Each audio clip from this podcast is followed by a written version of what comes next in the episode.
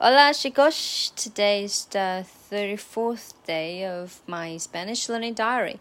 Today we learned three sentences as well, and it's um, I think it's the continued episode of what we learned yesterday, which is about gossiping.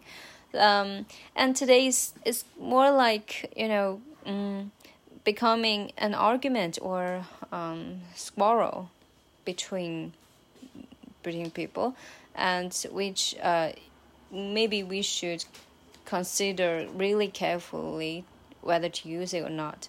Well, the first one is, 嗯，关你啥事儿？关你破事儿。Um, so in so in in Spanish we would say, uh, a ti que de uh Sasser. They are they import they importa. Yeah, importa is very similar to the uh, to to the pronunciation of important in English, right? Importa, uh, 就 a d means 对你来说 for you 啊，关你。get means what 啥啥事儿啊？de importa 就是对你来说重要的，就呃，就对你来说有有什么重要的吗？就关你啥事儿？uh, A ti che te importa. A ti che te importa. Te importa uh, seems to be pronounced uh, together very often. You know, the combination of de plus another word. Um, and which leads us to the next sentence, de Gaias.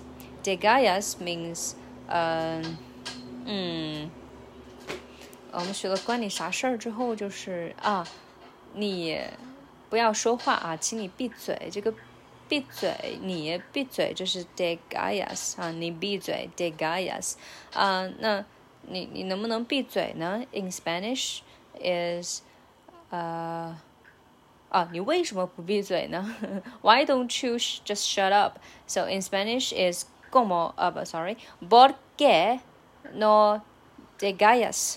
Porque means why. No means no. Why not? Mean so so why not together is porque uh porque no. De gallas means you shut up. So why don't you shut up? Uh so it literally means uh why don't you shut up? It's literally uh, equals this in Spanish. Uh, porque no de gallas. ¿Por qué? Why? No, don't. You shut up. De gallas. ¿Por qué te uh, ¿Por qué no te gallas? De te gallas. ¿Por, ¿Por qué te gallas? Oh, sorry. ¿Por qué no te gallas? ¿Por qué no te gallas? Okay. And the last sentence we learned is uh, it's kind of like the end of this uh, this round of gossiping or quarreling. So, uh, well, in Chinese, uh, in, in English, leave me alone. 你别烦我，走开！你别烦我。Uh, so in Spanish is uh, no me dies, no me dies. Yeah, no me dies. So me means to me. Uh, not to me. Uh, dias means um, bothering. You are bothering me. So don't bother me. Uh, don't bother me. Uh, leave me alone. No me dias. No me dias. Okay, so now it's time to wrap up what we learned today. The first sentence. Um, it's none of your business. So in Spanish is uh, a ti ¿Qué te importa? A ti, ¿qué te importa? A ti means to you. A ti, ¿qué? What? Te importa, important. So what's so important for you? It's none of your business. Um, what's so important to you? Yeah. And the next sentence we learned, uh, why don't you shut up? So it literally equals this in Spanish. ¿Por qué no te callas? ¿Por qué no te callas? ¿Por qué no te callas? And the last sentence, leave me alone. Uh, don't bother me. So in Spanish is no me rayes, no me rayes. Me means to me, and dias means uh, bother. So don't bother me. Me. Okay, and now it's time to uh, uh, to review what we learned yesterday. So we learned three sentences of gossiping. So the first one, are you kidding? It can't be true. So it's kind of in a surprising tone, showing you're you're really surprised about something. Um, so in Spanish is uh, uh, no mm, no puede uh, no puede ser. okay, it's no puede ser. No puede ser. So puede means possible possible. Puede, no puede ser.